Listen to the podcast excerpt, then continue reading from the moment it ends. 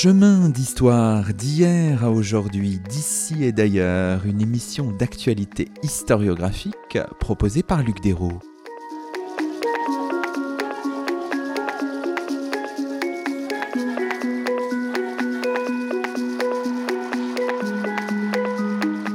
Bonjour à toutes et à tous, c'est le 107e numéro de nos chemins d'histoire, le 26e de la troisième saison, et nous avons la joie d'accueillir à notre micro pour la seconde fois cette année Laurence Decoq. Bonjour à vous. Bonjour. Laurence Decoq, vous êtes professeure d'histoire-géographie, docteur en sciences de l'éducation, chargée de cours à l'université Paris-Cité, et vous venez de faire paraître deux volumes à destination d'enfants âgés de 8 ans ou plus. Ces deux volumes inaugurent une collection publiée chez Nathan et intitulée Explorateur de l'histoire. L'un s'appelle Christophe Colomb a-t-il vraiment découvert l'Amérique? L'autre Pourquoi a-t-on inventé l'école? Aujourd'hui, avec les trois héros de la série, Sarah, Jules et Éole, mais aussi en compagnie d'élèves en classe de sixième dans un collège parisien, on se promène dans les dédales de l'histoire avec le regard aiguisé et toujours rafraîchissant des enfants. Alors, Laurence Decoq, justement, faisons la transition avec cette émission qu'on avait enregistrée avec vous euh, en décembre. On avait vu, on connaît vos travaux. Vous êtes une historienne, notamment de l'éducation. Euh, et là, vous écrivez pour les enfants. C'est une longue histoire ou c'est un chemin qui s'est fait progressivement? Vous le portiez, vous les portiez ces livres déjà il y a longtemps? Enfin, expliquez-nous un peu. C'est plutôt un chemin qui se fait progressivement parce que très honnêtement, euh, je me suis jamais dit je vais écrire euh, des livres pour enfants. Alors, euh, j'écrivais déjà des, des, manuels scolaires parce que c'est mon métier, parce que euh, j'enseigne la didactique de l'histoire et donc voilà, j'ai j'ai toujours été, depuis que je travaille, en prise avec des problématiques pédagogiques, des problématiques euh, didactiques, et puis du coup animée par une question qui est quand même la question phare d'un enseignant, c'est-à-dire euh, comment un enfant apprend et comment un enfant apprend l'histoire. Mais c'est quand même plus un chemin parce que euh, dans mes travaux, j'ai été amenée à d'abord réfléchir à l'enseignement de l'histoire et puis ensuite euh, à la question un petit peu de la conscience historique, c'est-à-dire au fond euh, comment est-ce qu'on entre dans le raisonnement historique et puis ensuite à la question de la vulgarisation, pas tellement pour les enfants, mais justement comment est-ce que l'histoire se transmet, se démocratise. Et donc oui, chemin faisant, je me suis dit mais là j'ai un petit peu touché à tout ce qui touché à l'école euh, et euh, à la question de la vulgarisation euh, pour les adultes, pourquoi est-ce que je ne ferais pas une expérience de vulgarisation pour les enfants et hors l'école? Et est-ce que la fabrication des, numéros de l'histoire junior hein, que vous pilotez, je crois, depuis 2020, il y a 15 numéros qui ont paru, vous a aidé dans ce chemin vers la littérature jeunesse? Oui, complètement. Ça fait partie du chemin, en effet. Hein. quand je suis allée voir la rédaction du, magazine L'Histoire, je leur ai dit il y a un manque, en fait. Il y a un manque dans, dans le champ éditorial. Quelque chose qui ne soit pas du manuel d'histoire, qui soit quand même accessible euh, aux, aux, enfants et en tout cas une historiographie récente. Moi, c'était ça qui m'intéressait dans la vulgarisation. C'était comment est-ce que, euh, enfin, qui m'intéresse, pas qui m'intéressait, comment est-ce qu'on peut faire passer des idées complexes à euh, des, des enfants ou des adultes Et il me semblait que le magazine L'Histoire était vraiment le lieu euh, propice pour ça parce que eux font déjà une première forme de vulgarisation, mais qui est une vulgarisation euh, à destination de gens passionnés d'histoire, d'enseignants, etc. et qui tentent en fait de vraiment euh, montrer quels sont les nouveaux apports historiographiques sur telle ou telle question.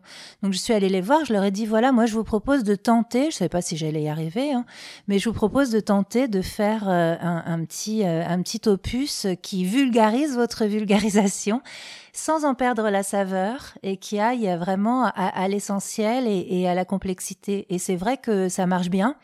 Les gens sont contents, beaucoup d'enseignants l'utilisent et beaucoup d'adultes le lisent aussi parce que en fait c'est très accessible et c'est chouette à faire. C'est un exercice extrêmement exigeant parce que l'histoire junior c'est 5000 signes. Parfois, je dois résumer un dossier de 150 pages en, 3000 signes, en 5000 signes.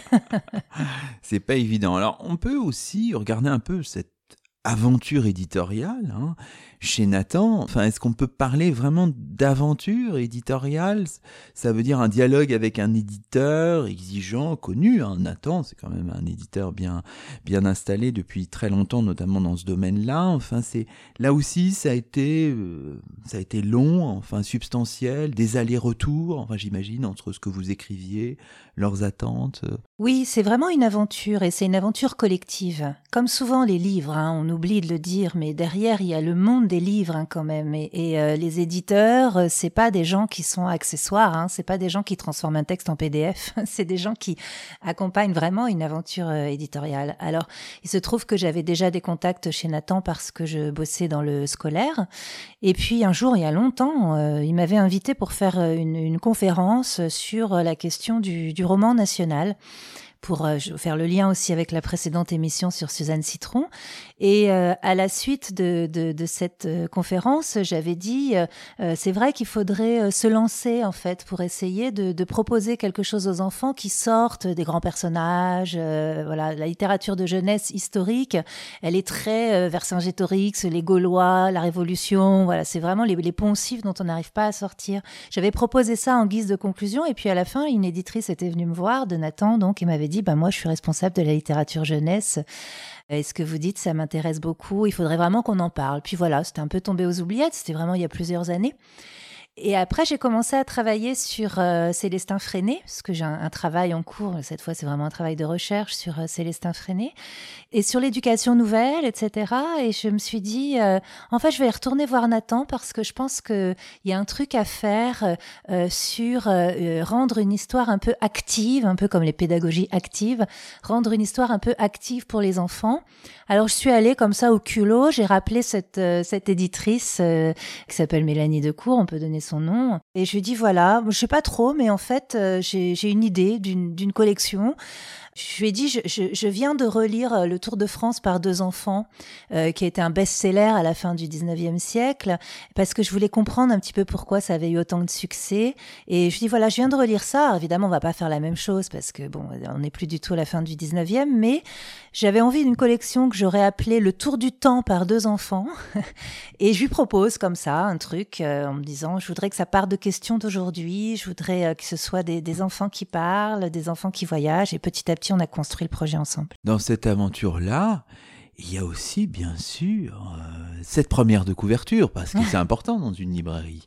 Là, il faut peut-être qu'on cite l'auteur, hein, euh, le dessinateur avec lequel vous avez, vous avez travaillé, parce que ça, compte aussi. Oui, hein. oui. Alors, bah, les, éditrices euh, m'ont proposé, enfin, ont réfléchi donc à, un illustrateur, et elles ont un vivier hein, qui travaille avec elles, et elles ont pensé à, à celui-ci que je ne connaissais pas, Joël Corsia.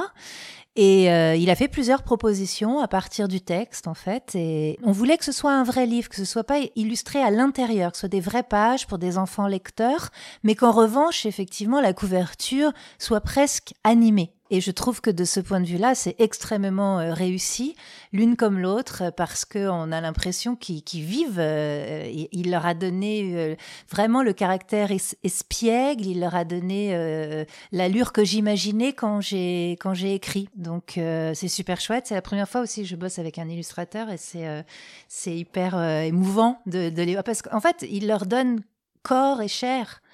Alors, quand on écrit pour les enfants et quand on invente des personnages, ils ont corps et chair. C'est-à-dire que c'est un truc, on a l'impression qu'ils existent à la fin quand on a fini le, livre. On se dit, mais ils existent en fait. Mais là, il est vraiment, il leur donne euh, une image et c'est très très émouvant quand on le reçoit pour la première fois. Justement, ces premières de couverture, ces deux premières de couverture, elles nous introduisent aussi dans votre dispositif en quelque sorte, puisqu'on voit ces deux enfants. Hein, Sarah et Jules. Alors là, vous aussi, vous ménagez une forme de suspense. On apprend leur âge un peu comme ça au fil des pages. Alors, si on est bien attentif, à la page 51 du mmh. volume sur l'école, on voit que Sarah a 12 ans, que Jules est en CE1, nous dites-vous, à la page 25 euh, du volume sur l'école, qu'il a 7 ans, à la page 51 aussi. Donc ça, c'est les deux personnages importants, mais il y a aussi un troisième, évidemment, c'est Éole étudiant l'histoire, en histoire à l'université. Et évidemment, tout fonctionne à partir de, de ce que vous appelez le grand secret. Éole est un passeur du temps. Il y a aussi le carnet magique qui permet comme ça de remonter le temps. Alors évidemment, c'est un dispositif euh, qui a déjà été utilisé, mais vous lui donnez une, votre patte un peu personnelle et on le voit tout de suite hein, sur la deuxième de couverture. Il y a les règles du voyage dans le temps et sont quand même assez bien euh, circonscrites. Enfin voilà, vous avez votre euh, propre cahier des charges qui est, euh, qui est important aussi. Et j'imagine que ça se reproduira aussi dans les volumes suivants, puisque c'est une série en cours, Laurence de Coq. Oui, oui, alors il fallait ce qu'on appelle un pitch, c'est-à-dire voilà, le pitch qui allait effectivement être repris à chacun des volumes.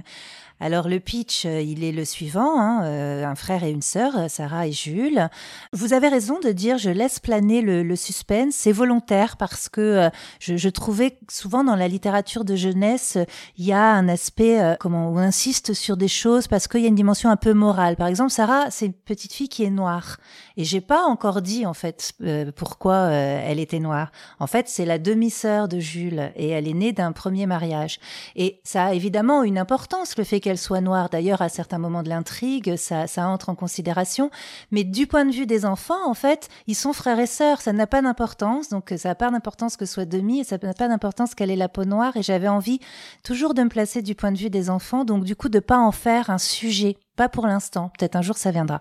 Donc c'est Sarah et Jules, et Sarah et Jules sont gardés par un super babysitter, il s'appelle Éole, il appartient à la tribu des passeurs de temps, il est évidemment étudiant en histoire, et euh, le pitch c'est que les, les, enfants sont dans des, dans des, dans des situations euh, qui sont des situations du quotidien, à chaque fois que commence euh, un roman, ils sont dans une situation du quotidien, dans le premier ils sont en train de regarder la télé, dans le second ils sont en train de, de faire leurs devoirs, de parler de l'école, et puis tous les enfants posent des questions au quotidien. Et donc, euh, le pitch part toujours d'une question d'enfant. Dans le premier, c'est une question sur euh, euh, le fait qu'il y a des gens aux États-Unis qui déboulonnent des statues de, Christophe Colomb. Et alors les enfants se disent c'est quand même bizarre. Enfin, c'est un héros, c'est quelqu'un que tout le monde adore. Il a découvert l'Amérique, etc. Et puis le second, c'est Jules qui a fait une bêtise à l'école et et la maîtresse était vraiment pas contente, donc elle a grondé. Donc vraiment, il en a marre. Il dit qu'il ne retournera plus à l'école. De toute façon, il voit pas pourquoi il est obligé d'aller à l'école. Et Éole euh, leur permet d'aller chercher la réponse à leurs questions. Et donc, il leur propose en effet de les emmener exactement à la période qui contient la réponse à leurs questions et de faire une enquête, comme on fait une enquête historique, pour trouver la réponse à leurs questions. Et ça, pour moi, c'était important parce que c'était vraiment l'idée d'insister sur le fait que le passé comporte, hein, était un vivier en fait d'explication du présent et qu'il fallait faire comprendre ça aux enfants. Parce que souvent, les enfants, ils ont l'impression que l'histoire, c'est un truc qui est en dehors d'eux. Ça les regarde pas d'une certaine manière, quoi. Quand ils ont une curiosité historique, c'est une curiosité, mais qui est purement euh, une curiosité de l'altérité. Mais ils voient pas tellement en quoi ça les concerne. Donc, ce jeu de passé-présent me permettait de vraiment mettre le doigt sur ce qui les concerne. Et puis, oui, c'est un grand secret.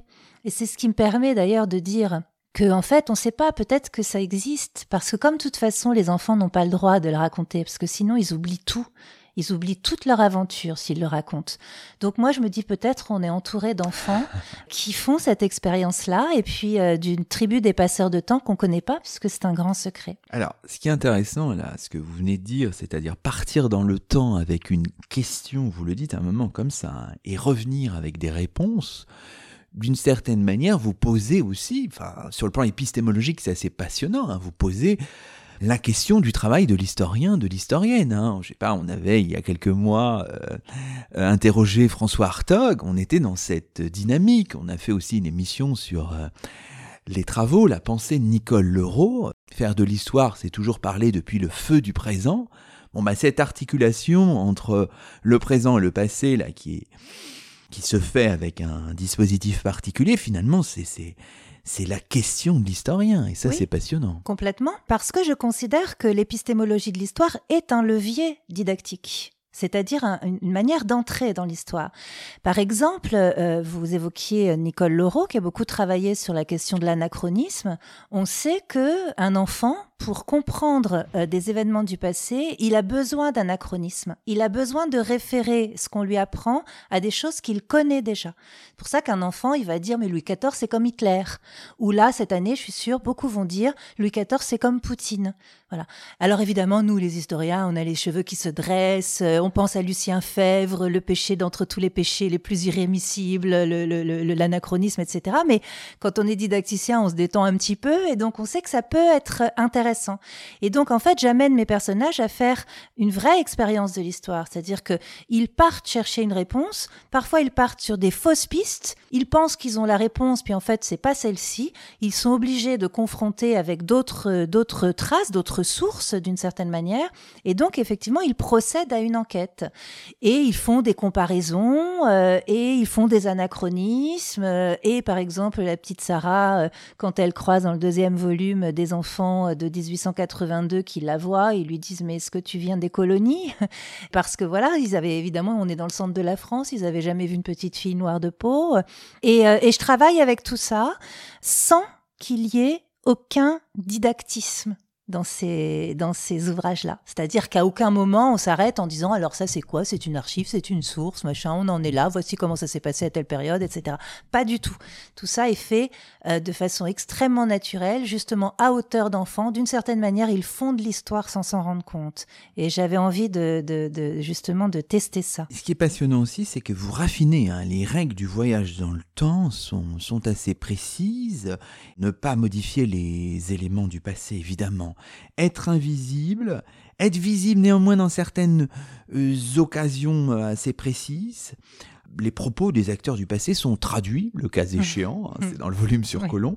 Et puis parfois, quand il y a, on imagine des patois ou des choses qui sont pas très claires sous la Troisième République dans les années 1880, il y a un super décodeur qui permet de ne pas avoir de difficulté à les comprendre. Là, vous avez raffiné avec euh, des touches un peu euh, d'humour, enfin voilà, pour rendre les choses un peu euh, fluides. Mais voilà, et ça se glisse là aussi, c'est pas, il n'y a pas de didactisme pesant où on fixe les choses dès le départ, on les respecte, non, ça peut se glisser au mm. fil de, des ouvrages, mm, Laurence mm. de Coq. C'est intéressant parce que du coup, je les mets soit en situation d'observateur, observateur, observatrice, et donc ils regardent ce qui se passe et d'une certaine manière, ils nous rendent compte en fait de ce qu'ils observent dans le passé, soit je les mets en situation d'acteur-actrice. Et c'est là justement qu'intervient euh, euh, la, la question des anachronismes parce qu'on a quand même du coup une rencontre entre deux temps, le temps d'aujourd'hui et le temps du passé et des dialogues qui sont parfois des dialogues euh, assez drôles justement parce qu'ils ne peuvent évidemment pas révéler qu'ils viennent du, présent, donc du futur pour ceux avec lesquels ils discutent. Et puis oui, on n'avait pas envie trop de s'encombrer avec la question euh, de l'apparence, des vêtements, euh, de, la langue et tout. Donc en fait, quand ils se rendent visibles, ils sont immédiatement habillés, ils parlent immédiatement la langue de l'époque. Bon, alors Laurence de Coq, nous avons travaillé avec une classe de sixième autour de votre livre et on les a d'abord interrogés sur le dispositif. Voici par ordre d'apparition les réactions de Com, d'Héloïse et de Raphaël, élève en classe de sixième dans un collège parisien. J'aime beaucoup le dispositif parce qu'on se plonge dans l'histoire et euh, il y a aussi un, un petit peu d'humour avec. Et donc j'aime euh, j'aime bien et euh, j'aime bien cette espèce de construction car elle permet d'en apprendre plus sur l'histoire tout en laissant le livre en lui-même léger et amusant. Bah moi j'aime bien le fait qu'il puisse voyager dans le temps à partir d'un papier, qu'il y ait des voyages spéciaux qu'il puisse choisir du coup d'être avec d'autres gens, des trucs comme ça. Et ça rend le livre encore plus cool, je trouve c'est plutôt bien. Euh, ce dispositif rend le livre cool, Laurence de Coq. Moi, je suis ravie. Hein. Je suis ravie que ça rende le livre cool et puis j'espère que ça rend aussi l'histoire cool. Bon, évidemment, on peut vous interroger pour euh, toujours pour essayer de bien comprendre les choses sur le, le choix des deux thématiques. J'imagine il y a plein de possibilités, plein de périodes chronologiques qu'on pouvait brasser. Et vous avez choisi de vous intéresser d'une part à Christophe Colomb, d'autre part à l'invention de l'école obligatoire, disons, dans les années 1880 sous la Troisième République euh, en France. Pourquoi ces deux choix? Alors, autant quand on connaît un peu votre profil, Ah. le livre sur l'école paraît tout à fait logique. Peut-être moins le livre sur, euh, sur Christophe Colomb, Laurence de Coq. Il y, avait un effet de contexte aussi parce que comme il fallait partir d'une question du présent et qu'on était en plein débat sur euh, les statuts des boulonnais, il y avait, il y avait ça qui, qui a joué. Et puis, euh, j'avais envie de, de trouver un sujet qui permette de, de, de déconstruire un héros par la- l'apport euh, d'autres visions de cet événement et en particulier de déconstruire l'idée des grandes découvertes euh, en montrant que du point de vue des peuples découverts, euh, c'était pas vraiment des grandes découvertes. J'avais j'avais ce défi un petit peu de déconstruire le héros. Et puis euh, le second, bah oui, parce que c'était un sujet que je connais bien et j'avais envie de me sentir euh, en sécurité en fait euh, avec le sujet parce que la, la, la, la- ben, le, pari était euh, quand même euh, important, on va en reparler, mais c'est très difficile en fait de faire ce genre de, choses. Donc je me suis dit, je vais, me protéger de la mise au point scientifique que j'ai déjà pour vraiment me concentrer sur le reste. Mais déjà le troisième, j'ai levé, euh, enfin j'ai accentué la, difficulté parce que le troisième qui est prévu, s'appelle Pourquoi le roi d'Agobert a mis sa culotte à l'envers? Donc j'ai une sacrée mise au point scientifique à faire. Voilà, mais ces deux-là, c'était des sujets sur lesquels je me sentais euh, à l'aise aussi. Alors ça, c'est intéressant aussi ce que vous dites dans le, travail de, de ces livres. La mise au point scientifique, ce qu'il faut faire pour faire passer les choses simplement.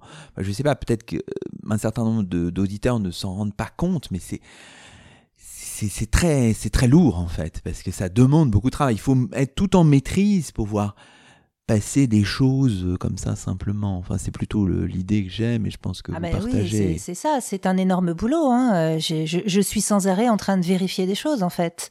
Par exemple, pour le, le premier volume, euh, lorsque il rencontre euh, ce petit garçon euh, des Indiens euh, Kalinago, euh, j'ai un mal fou à trouver un prénom. Je ne trouve pas dans les travaux euh, existants euh, de, prénoms d'enfants. Euh, et c'est, je crois me souvenir, dans un, vraiment dans un article, mais qui, qui était genre la, la, la 150e page de Google, que je tombe sur ce prénom, Nonoun. Je suis même pas totalement certaine en fait qu'il ait pu y avoir des Indiens Kalinago s'appelant comme ça. Mais voilà, je suis en situation euh, de, de un peu de l'historien antiquisant qui est obligé de faire avec ce qu'il a comme source euh, et que quand même toujours en train de vérifier la vraisemblance de ce qu'il euh, de ce qu'il de ce qu'il avance. Donc euh, oui, c'est un travail euh, démentiel en amont hein, pour euh, parce qu'on on, peut pas mentir aux enfants. Enfin moi c'est je pense c'est mon éthique. C'est une éthique d'enseignant. On peut pas on peut pas brader les contenus. On peut peut pas se dire on s'en fiche c'est des enfants donc on peut on peut raconter un peu n'importe quoi. On est obligé de rester très exigeant parce que il y a voilà il y a un- devoir de vérité. Donc j'ai effectivement travaillé beaucoup et j'ai vérifié le plus possible. Celui sur Colomb a même été relu par euh, une historienne spécialiste des, de, de la Caraïbe. On les fait relire aussi parce que voilà, il- c'est vraiment pour pas laisser de, de trop de bêtises. J'espère qu'il n'y en a pas trop. Alors justement, on peut s'intéresser successivement à ces deux, à ces deux publications, à ces deux ouvrages, en commençant peut-être par le volume consacré à Christophe Colomb. Alors là, on va euh, peut-être reconvoquer nos, nos élèves. On leur a demandé ce qu'ils ont pensé du livre. hein. Quel regard ont-ils sur Christophe Colomb à l'issue de cette, euh, lecture? Alors voici, par ordre, euh, les réponses de Stanislas, de Manon, d'Héloïse, de Philine, de Swann et de Raphaël. Moi, quand j'ai commencé le livre, je pensais pas que Christophe Colomb avait fait quatre voyages et je pensais pas que il allait faire du mal à des tribus de sauvages. Au début euh, de l'histoire, Christophe Colomb, euh, il est très noirci, mais euh, moi je pensais pas du tout qu'ils allaient parler de lui comme ça. Je m'imaginais autre chose de sa personnalité. Moi, en lisant le titre Christophe Colomb a-t-il vraiment découvert l'Amérique? Je m'attendais à ce qu'on décrive le personnage principal en quelque sorte comme un homme plutôt sympathique, expérimenté, avec toutes les qualités possibles. Mais euh, au contraire, son image est plutôt noircie. Alors euh, je me demande si c'est peut-être euh, l'autrice qui cherche à exprimer son point de vue ou si c'est simplement la vérité. Alors moi, quand je me dis Christophe Colomb, je m'imagine une grande figure et je pense pas que c'est un personnage désagréable. Par exemple, j'aimerais pas l'avoir en voisin.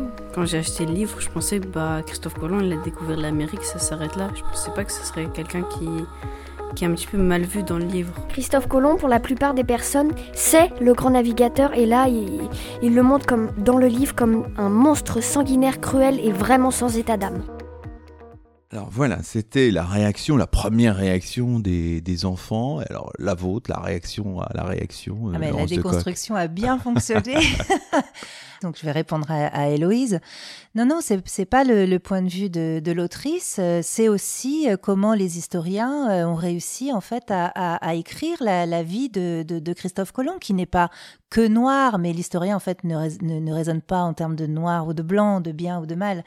Mais voilà, Christophe Colomb, comme ses compagnons, euh, a effectivement euh, procédé à des massacres euh, à chacun de ses voyages en réalité. Et puis là, on peut le dire, l'aventure se passe à son dernier voyage, parce qu'évidemment, tous les enfants veulent aller au voyage de 1492 et il n'y a plus de place. Donc, euh, bon, c'était bouchonné. Donc voilà, ils ont été obligés d'en trouver un autre. Ils se sont retrouvés sur le dernier. Et le dernier voyage, Christophe Colomb accoste en Martinique. Et voilà, je trouvais, je trouvais important de le montrer, ce Christophe Colomb vieillissant, qui est pas tellement tout noir, qui est surtout très aigri.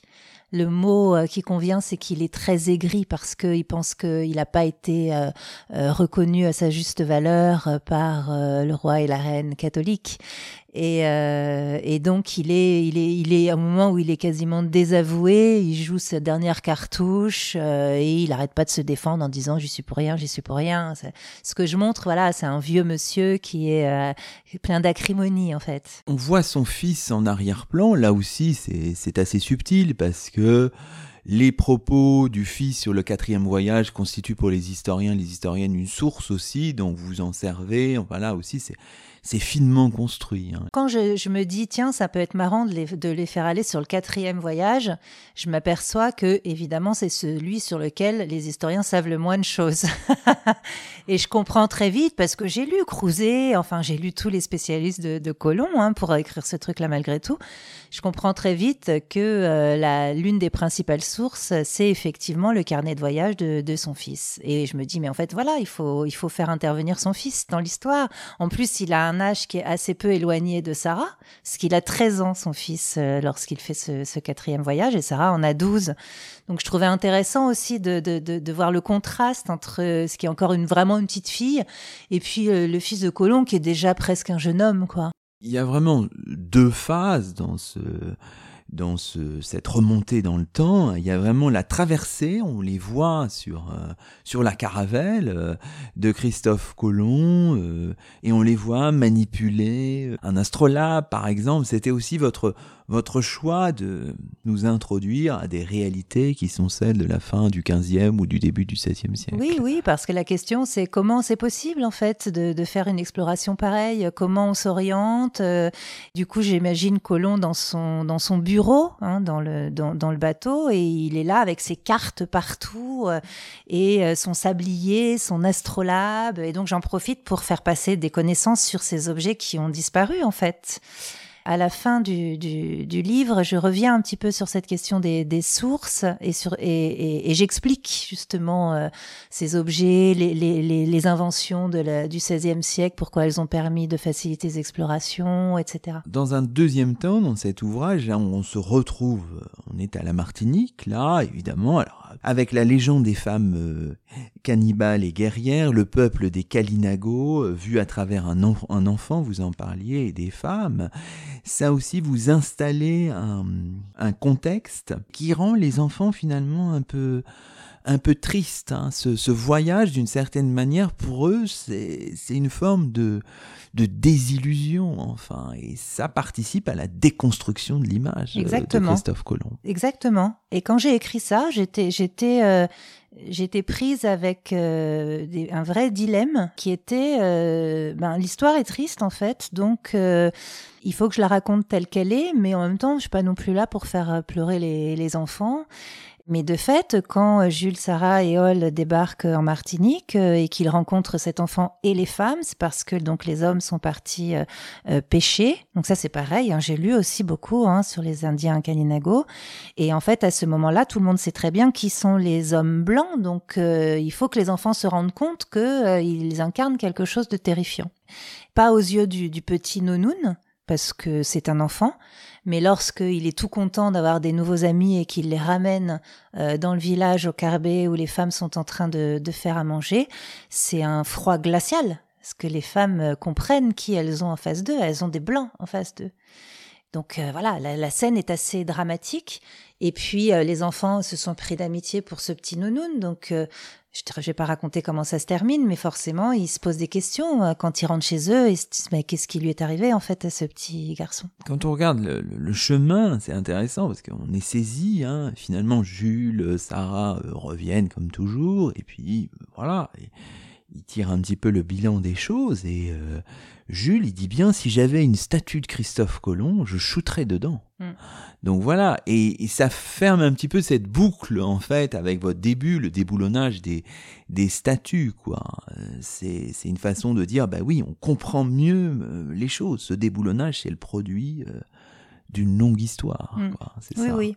Alors voilà, c'est pour ça aussi que le titre Christophe Colomb a-t-il découvert l'Amérique? C'est un, titre un peu polysémique parce que la question c'est pas de savoir s'il a découvert l'Amérique ou pas, c'est en fait qu'est-ce qu'il a découvert en Amérique, voilà, et comment ça s'est passé? Regardons maintenant un peu les choses euh, du côté de l'école, du deuxième volume. Hein. Là, vous revenez avec votre bagage historiographique très nourri sur l'établissement de l'école gratuite par la loi du 16 juin 1881 obligatoire et laïque pour l'école publique avec la loi du 28 mars 1882, et cette fois les enfants sont projetés dans une école publique du village de Chappe, dans le Puy-de-Dôme, on n'est pas très loin de Clermont-Ferrand. Alors pourquoi ce choix euh, Laurence de Coq de Chape. Ouais, alors je connais pas du tout. D'accord, c'est pas lié à votre histoire personnelle. On aurait pu s'imaginer quelque chose comme ça. Pas du tout. Je voulais que ce soit le centre de la France, je, tel que je me le représente à la fin du 19e siècle, c'est-à-dire euh, effectivement un coin un peu reculé du monde, une, un, grenier à blé, puisque c'est les, les, plaines de la Limagne, et en même temps la vue aussi sur euh, les, les volcans. Et j'ai cherché un petit village euh, qui avait encore une école euh, enfin, dont j'étais sûre qu'il avait en 1882 une école. Voilà. Et donc, euh, j'ai fait cette recherche-là et je suis tombée sur ce petit village. Et je me suis dit, oh, bah, finalement, pourquoi pas, ça colle, voilà. Ce qui est frappant euh, au début de ce volume, c'est que les enfants sont... découvrent l'espace classe. Alors ça, c'est saisissant. Les pupitres, les encriers, etc. Et vous signifiez là encore de manière très très subtile à la fois la forte différence, mais aussi finalement euh, des points communs. Enfin voilà. Et les enfants, bah, leurs questions, bah, à hauteur d'enfant, bah, ils voient ces similitudes, ces différences. C'est assez passionnant tout de suite d'être dans le, le lieu en quelque sorte, la classe. Oui. oui, puis je me suis demandé en fait qu'est-ce que ça qu'est-ce que ça ferait à des gamins s'ils étaient téléportés en 1882. En fait, ils seraient en situation de familiarité parce que même si évidemment il y a plein de différences, l'encrier, euh, l'estrade, le tableau noir, euh, la, façon dont les enfants sont habillés, même les pupitres sont plus comme ça, mais quand même c'est une forme scolaire en fait, c'est une forme scolaire, c'est un espace de classe, et donc je pense qu'ils seraient dans une forme de familiarité, et contrairement euh, au premier volume où là ils sont vraiment en situation de complète altérité lorsqu'ils arrivent en Martinique, mais en fait dans cette école ils sont d'emblée chez eux, et c'est pour ça d'ailleurs qu'ils ont tout de suite envie de participer ont tout de suite envie de participer euh, au cours et puis même au jeu euh, dans la cour de récréation. Il y a plein de lignes, parfois euh, en continu, parfois en pointillé, hein, qui sont tracées dans l'ouvrage.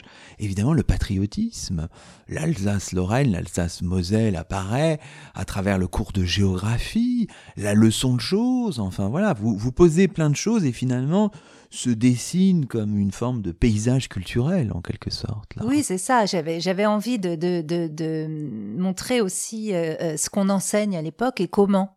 Et donc, je décris des situations euh, de cours et des situations de cours euh, assez drôles, c'est parce que les, situations que j'écris sont plutôt marrantes. Et euh, avec un cours de géographie, parce que ça a un poids très, très important à la fin du 19e siècle, avec des références aussi au cours d'histoire, au moment quand ils sont en train de de, s'amuser dans la cour de récréation. Et puis, l'élève qui est appelé au tableau, qui tremble, qui sait pas quoi faire de ses mains, de ses pieds, etc. Tout ça est quand même tellement atemporel aussi. Et donc, euh, les, Jules et Sarah ont peur pour lui. Ils, ont vraiment envie de lui souffler la bonne réponse. L'autre en face est paniqué. C'est une vraie situation de clash, je pense, qui peut, qui peut parler à tous les enfants, en fait. Mais le, portrait de l'instituteur est intéressant aussi, parce qu'il a euh, plusieurs visages, très sévères, prêt même à à frapper, à taper les élèves, et puis d'un autre côté, on le voit plutôt à la fin de l'ouvrage, euh, plutôt sympathique euh, et bienveillant. Enfin, il y a ce, ce double visage qui était peut-être aussi euh, celui des instituteurs de la Troisième République. Je finalement. crois. Je crois. En tout cas, c'est vraiment l'image que j'en ai, c'est-à-dire euh, des châtiments corporels qui existaient, on le sait, hein, mais chez certains aussi, parce qu'ils étaient pris dans la dynamique collective du village, une vraie tendresse pour les enfants, une vraie connaissance euh, des enfants, et donc euh, quelque chose de, de, chaleureux. Et ça, c'était vraiment voulu aussi. On a voulu que le, le personnage se transforme et s'humanise au fur et à mesure du récit. L'intrigue, elle porte sur le personnage d'Alain, vraiment intéressant, un fils de paysan dont les parents ne souhaitent pas la présence à l'école avant finalement de, de se raviser. Et ça, c'est intéressant parce que c'est une problématique qui était très importante dans ces années 1880. Est-ce qu'il ne fallait pas privilégier les travaux au champ? On avait besoin des forces. Ce garçon représentait une force utile pour la, pour la famille et puis l'obligation qui était désormais faite euh, aux jeunes d'aller euh, d'aller à l'école. Vous avez travaillé cette tension avec votre, votre bagage d'historienne parce que j'imagine qu'on rencontre ça souvent dans les archives aussi. Ah oui, oui, ben, on sait que l'absentéisme était très très fort dans les premières années de la mise en place de l'école publique. Et moi, ce que je trouvais marrant, c'était un petit peu la pirouette, c'est-à-dire qu'on part d'un Jules qui veut pas aller à l'école et qui veut pas que ce soit obligatoire, et dans les premières pages, il dit bien de toute façon, je suis pas obligé, je suis pas obligé d'aller à l'école. Si je dis à maman que j'ai pas envie d'y aller, ben j'irai pas. On arrive à Alain qui aimerait bien aller à l'école, mais ce sont ses parents qui veulent pas. Donc c'était aussi cette symétrie-là que j'avais envie d'interroger, et j'avais aussi envie que les enfants se, demandent ah ben oui, effectivement, euh, euh, ça n'a pas été si rapide du jour au lendemain. Tous les enfants de, de France sont allés dans les écoles. Ça s'est pas du tout passé comme ça. Et tout ça aussi, c'est important parce que c'est un cheminement historique, c'est un, c'est un cheminement de raisonnement. Parce que vous savez, quand on enseigne l'histoire, on, on, est souvent sur des dates. Donc on dit TOC 1881, 2, école publique gratuite, obligatoire, laïque. Et les gamins ont souvent l'impression qu'une date entraîne une bascule de tout un ensemble. Voilà. Et en fait, c'est les dates qui sont les moteurs de, de l'histoire. C'est toujours intéressant de leur dire, attendez, c'est d'abord, il y avait des gens qui allaient à l'école avant.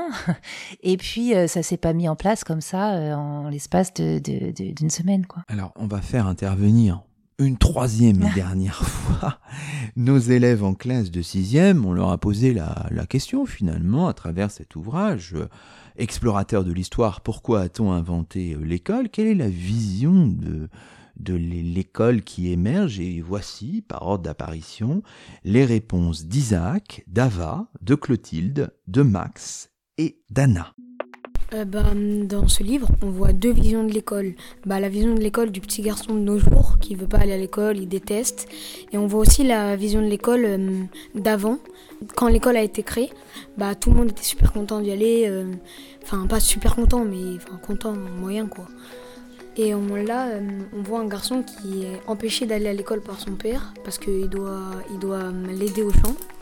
Et ce garçon, bah, euh, il veut aller à l'école pour apprendre, pour être avec ses amis, tout ça. Et euh, bah, le garçon du début qui va voyager dans le temps, et bah, il va se rendre compte que c'est une chance d'aller à l'école et que d'autres n'ont pas cette chance. Et donc euh, voilà, c'est ça. Euh, Jules Ferry, quand il a créé l'école, euh, ce qu'il voulait, c'est que créer des bons patriotes, de bons citoyens qui puissent discuter en connaissant les choses ensemble. Et aussi, donc, les enfants, ils, ils se rendent compte que c'est une chance d'aller à l'école. Pour moi, là, l'école est montrée en bien que euh, c'est utile pour pouvoir faire un métier différent que nos parents et peut-être faire un métier meilleur pour notre futur à nous. Et euh, avoir un métier euh, plus grand, plus utile peut-être, et, et qu'on soit plus heureux dans notre vie. Alors pour moi, l'école, elle est représentée bien, mais on voit quand, dans, à l'époque, mais on voit quand même que ça a changé parce que le professeur, il, avait le droit aussi de taper les élèves par exemple, mais que c'est quand même une énorme chance d'aller à l'école par rapport à d'autres enfants qui ne peuvent pas y aller. Dans le livre, on comprend que l'école c'est bien. Évidemment, c'est très important pour être instruit, mais aussi pour avoir des amis, parce que travailler dans les champs, ça demande beaucoup de travail et c'est dur. Voilà, c'était euh, la réaction de, des élèves d'élèves en classe de sixième.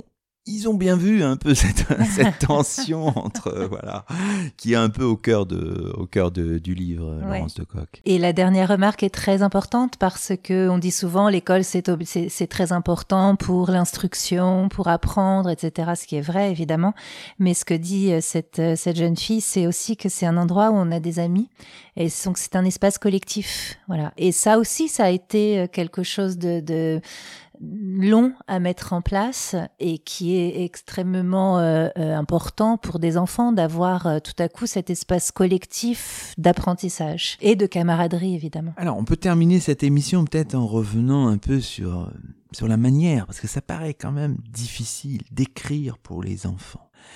Quand on regarde les choses comme ça, d'un point de vue extérieur, on a l'impression qu'une des voies pour vraiment être percutant pour ce public-là, c'est peut-être de favoriser les dialogues. Il y a pas mal de dialogues dans les deux ouvrages. Oui, et ça c'est vraiment un conseil de mon éditrice. Et c'est quelque chose que je ne savais pas du tout faire, enfin très peu. L'idée, c'est vraiment la traque au didactisme. Et la traque au didactisme, ça veut dire qu'il faut qu'il y ait, pas de temps mort, il y ait des enfants qui discutent, il y ait toujours vraiment une dynamique dans la narration en lisant, parce que du coup, elle m'a donné plein d'ouvrages de, de, littérature de jeunesse, donc j'en ai lu beaucoup. Et effectivement, j'ai vu que c'était euh, très employé de faire dialoguer les enfants comme ça et de passer par le biais du dialogue. C'est-à-dire que c'est pas un tiers qui raconte, c'est vraiment de la, de la connaissance qui se construit par le dialogue. Et, et, et du coup, on y entre, je crois, euh, euh plus facilement aussi. Et au bout d'un moment, c'est pour ça aussi que j'avais besoin de ces dialogues, c'est que au bout d'un moment, j'ai vraiment commencé à me les représenter ces deux personnages et ces trois personnages d'ailleurs. Et ils ont pris vie dans leur manière de parler, dans leur tic de langage. C'est comme ça que l'écriture a commencé à prendre. On voit aussi ces personnages avec des caractéristiques, avec des manières d'être qui nous les rendent proches. C'est-à-dire, par exemple, à la fin du, premier livre sur Colomb, ils disent ah maintenant maintenant on veut retourner dans le présent, c'est trop. Et voilà, ça c'est typiquement une réaction d'enfant. Et vous vous en servez pour construire votre récit. Est-ce qui le rend peut-être euh, voilà encore plus vraisemblable? Je sais pas si j'ose dire. Oui, c'est c'est un récit à hauteur d'enfant.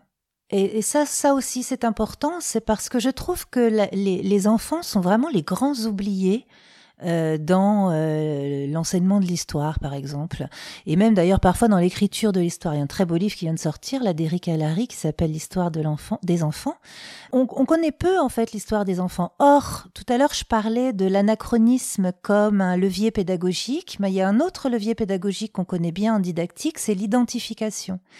Le fait de, de, pour un enfant de se projeter comme un enfant d'avant, ou d'imaginer ce que l'enfant d'avant, c'est-à-dire le, lui d'avant, le lui-même d'avant, pouvait vivre, en fait, ça, ça, ça, ça, aide à entrer dans le raisonnement historique. Donc j'avais envie que tout soit à hauteur d'enfant et que les réactions d'enfants parlent au lecteur comme si c'était des miroirs, en fait. Alors une autre technique, c'est évidemment l'humour c'est euh, drôle. Alors ça peut, il y a différentes euh, différentes gammes. Il y a toute une gamme. Hein. Il y a des blagues un peu potaches. Euh, il y a des choses beaucoup plus subtiles. Enfin voilà, vous avez joué aussi avec ça. J'imagine c'est aussi quelque chose qui qui fonctionne bien, enfin quand c'est bien fait évidemment en littérature jeunesse. Bah oui, les enfants c'est quand même la joie aussi. Enfin c'est vrai, c'est la joie. Donc forcément le petit Jules, on lui dit les Indiens, parce qu'il pense que c'est les Indiens euh, qui étaient en Amérique. Alors euh, il a envie de jouer euh, aux cowboys et aux Indiens. quand il arrive sur la caravelle, il se dit mais je suis un pirate. Il se met à faire le pitre et à se trans voilà. Et, et c'est tellement ça aussi la force des enfants, le, le, fait de le fait de faire rire, le fait de passer de la de la joie à la tristesse et le fait surtout, moi je, je, je suis à chaque fois vraiment sidérée lorsque je discute avec des enfants euh, le fait qu'à chaque fois, dans, dans, la, dans la moindre de leurs réactions, on a l'impression qu'ils jouent leur vie, tellement c'est important. Et tout est mis au même niveau. et, euh, et je trouve ça chouette parce que c'est vraiment euh, la, période qui est juste avant la, la, désillusion. et donc, j'essaie de la maintenir, de la maintenir en vie. Ouais. Ce, ce, ce livre, ce, ces deux livres se prolongent par des rubriques de fin d'ouvrage qui sont importantes aussi. Mais là encore, précisons-le tout de suite, qui sont encore écrites à hauteur d'enfant. Vous sollicitez euh, des historiens, hein, euh, en l'occurrence ici euh, Patrick Boucheron et Olivier Loub, et qui reviennent sur les questions, mais qui répondent à des questions, mais qui répondent en s'exprimant et en s'adressant à des enfants. Ça vous avez voulu, c'est pas tout d'un coup une espèce de, de discours un peu méta et décalé par rapport à l'objet qui était le vôtre. Vous, vous poursuivez le dialogue sous forme d'une rubrique, là, on s'extrait de l'histoire, mais on reste toujours à hauteur d'enfant. C'était votre souhait Oui, mon souhait, c'est de dire euh, sortons de la fiction et euh, voyons voir un petit peu comment est-ce qu'on peut articuler tout ça au vrai, à la vérité, c'est-à-dire euh, vraiment au travail sur l'histoire. Et on a eu l'idée d'une question d'enfant. Quand j'en ai, parlé à, Patrick Boucheron, je lui ai dit voilà, la question ce sera ça. Donc euh, la question c'est euh, pourquoi est-ce qu'on dit encore que Christophe Colomb a découvert l'Amérique alors qu'on sait très bien que c'est pas vrai? Il a évidemment adoré la question et il répond hyper bien euh, à, l'enfant qui la pose. Et puis Olivier Loub, donc c'est bah, pourquoi est-ce qu'on a rendu l'école obligatoire? Et tous les deux se sont pris au jeu, je crois. Ils étaient en tout cas, euh, ils avaient l'air sincèrement euh, très très heureux de participer à l'aventure. Puis vous ajoutez une rubrique que vous signez vous-même. Comment sait-on tout ça? Je pense que ça va devenir récurrent mm, dans les ouvrages qui suivent. Là, là c'est l'idée d'insister quand même sur, sur les sources et sur leur euh, leur complémentarité. Enfin voilà, le travail de l'historien, c'est le croisement des sources. Enfin voilà, c'est c'est déjà euh, explicité. C'est important même pour des enfants de le comprendre ça, Laurence de Coq. Oui, parce que l'idée c'est aussi de, d'avoir de leur avoir ouvert l'appétit par l'aventure fictionnelle et de leur avoir donné envie de poursuivre en fait l'investigation de, de, de, de, vers la connaissance. Et on est quand même dans un moment aussi où la question de, de, la vérité est quand même très malmenée.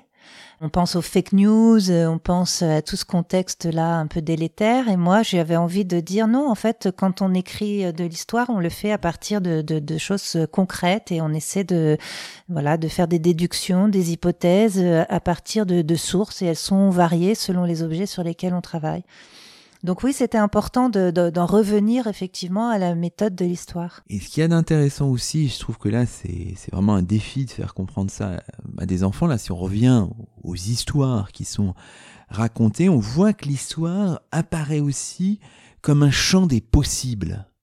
Deux, trois moments qui nous permettent de comprendre qu'en fait, tout n'est pas figé, même si les enfants ne peuvent pas aller contre le sens du temps, ne peuvent pas revenir sur ce qui s'est passé il faut aussi comprendre que, ben voilà, il y a, y a un horizon des possibles. Et ça, c'est quand on arrive à comprendre euh, ça aussi, c'est on rentre un peu dans la logique du travail de l'historien. Oui, c'est complètement. C'est les, les, basculements accidentels qui font que ça se passe comme ça et pas autrement.